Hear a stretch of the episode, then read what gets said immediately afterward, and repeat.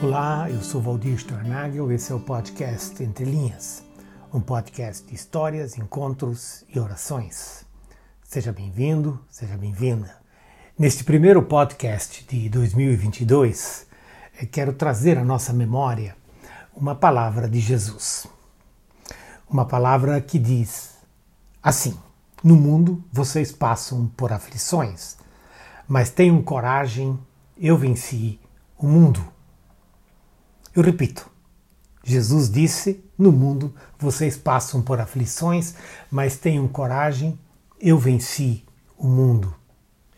De fato, eu queria contar um pouco de como essa palavra chegou para mim e eh, o que aconteceu para com que eu eh, tomasse a decisão de trazer essa palavra para esse primeiro eh, podcast, para essa primeira conversa de 2022 um amigo me mandou um sermão eh, de Natal, é, de véspera de Natal, proferido na prisão da Basileia, na Suíça, em 1963, por um homem que na época tinha 77 anos. O nome dele era Karl Barth.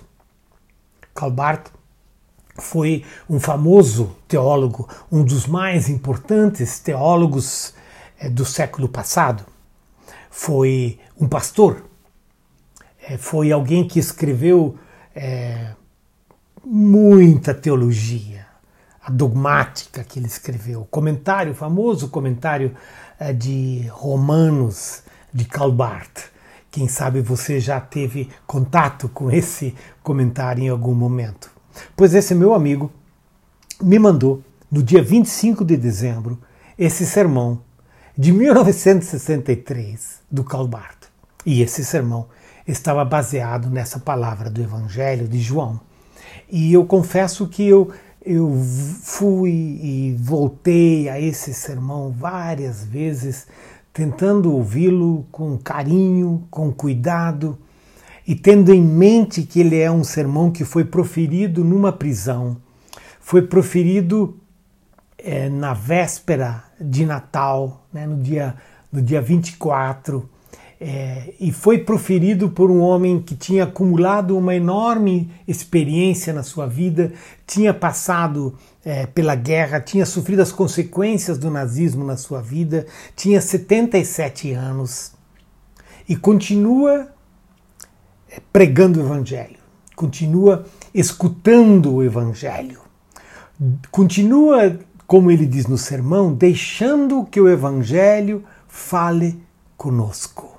Gostei, Calbart, e agradeço por essa, por esse seu sermão, mas por essa sua atitude e por essa expressão que fala desse Evangelho que continua falando conosco e quer falar conosco de novo, hoje.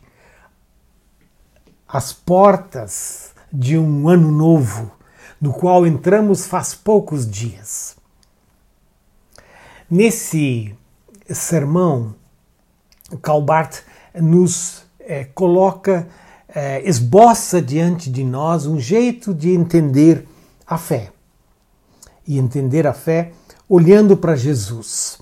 Olhando para Jesus que venceu o mundo, como diz essa palavra é, de João. Venceu o mundo e aceitando o fato de que no mundo, como diz é, a tradução que nós usamos, é, nós passamos por aflições, em alguns casos a palavra é tribulações. No mundo vocês passam por tribulações. Calbart traduz essa expressão por medo. Essa é uma das marcas do Calbar também no seu comentário aos Romanos, por exemplo, que ele faz a sua própria tradução. Ele é um homem que entende do grego. E ele diz é que no mundo nós temos medo. Medo. A entrada em 2022, é, aqui no nosso país, e não apenas no nosso país, é, não é marcado por grande euforia, não foi marcado por grande euforia, mas foi é, marcado por uma espécie de medo. é, um temor. Nós continuamos é, com o Covid entre nós. É, nós continuamos sendo inseguros nos nossos processos de encontro uns dos outros e vamos percebendo no decorrer do tempo dessa pandemia o quanto nós passamos a ter medo do outro. O simples gesto de, de passar por alguém e levanta a máscara, atravessa a rua, nós vivemos com medo do outro. Nós é, vivemos, continuamos vivendo num quadro de forte desemprego a nível do país. Nós continuamos é, vendo sinais crescentes de fome entre nós. Nós entramos em 2022 com um sentido de medo. E, e interessante que, até de alguma forma contraditório, esses serão, esse será um ano de eleições e as eleições, elas, elas nos, nos alcançam não necessariamente com muita esperança, mas com um sentido de temor. Nós vivemos num contexto de, de complexidade, de agressividade, de patrulhamento. E uma das reportagens que eu estava lendo é, durante esses últimos dias falava dos jovens que têm medo de, de se expressar nas redes sociais é, em qualquer coisa que tenha um tom político, porque tem receio de serem, é, de serem cancelados, de serem patrulhados. Nós vivemos numa expressão eh, usada pelo Leandro Carnal, num complexo enfrentamento do mundo. Nós vivemos, experimentamos medos individuais, medos coletivos. Eles nos acompanham, às vezes mais, às vezes menos, às vezes mais escondidos, escondido. Alguns de nós somos é, mais experts em esconder os nossos medos, às vezes eles estão mais latentes, como nesse tempo de pandemia, onde os nossos medos se tornam latentes. Os medos individuais nos alcançam é, à noite, muitas vezes, não é?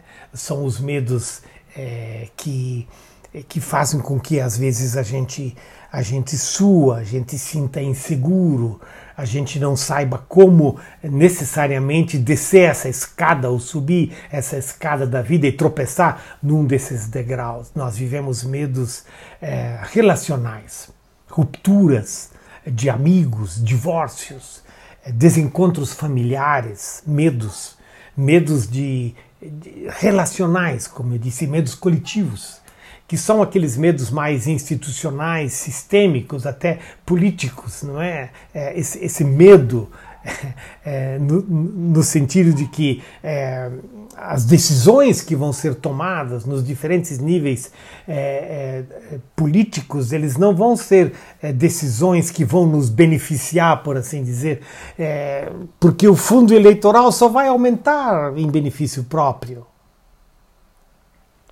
A fé cristã, ela não nega o medo. E eu queria deixar isso muito claro para nós nesse primeiro podcast. Nós não precisamos ter medo de ter medo. Medo faz parte da vida de cada um de nós.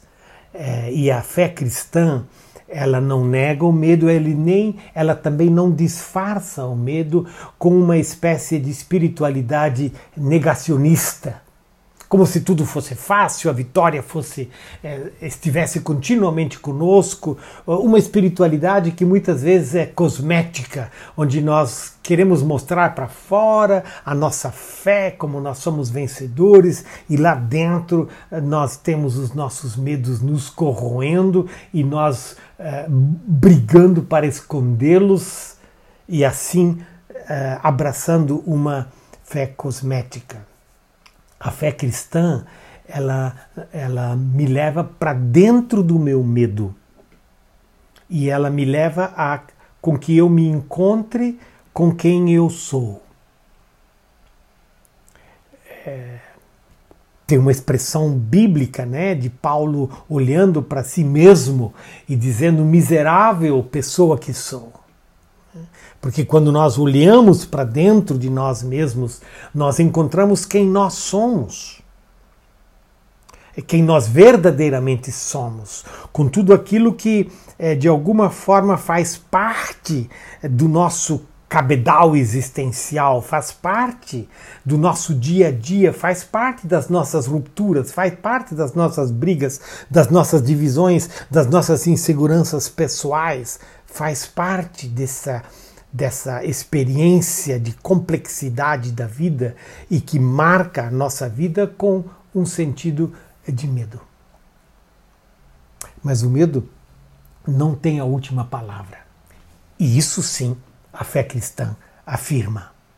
Jesus nos convida a não negar o medo, mas a vivê-lo, olhar nos olhos do medo e dizer: você não tem a última palavra. De fato, a palavra que o Evangelho usa é coragem. Medo vis-à-vis coragem. Jesus diz é, para que nós tenhamos coragem. Não porque nós tenhamos dentro de nós os recursos que nós necessitemos para viver, mas porque Ele, Jesus, é aquele que nos dá esses recursos. Eu venci o mundo, disse Jesus. E esse é um tesouro a ser desvendado, esse é um segredo a ser desvendado. Jesus venceu o mundo. Um jeito firme, livre e aberto de viver no seguimento a Jesus. Como Jesus venceu o mundo? Como como ele fez isso? Ele venceu pela entrega em amor.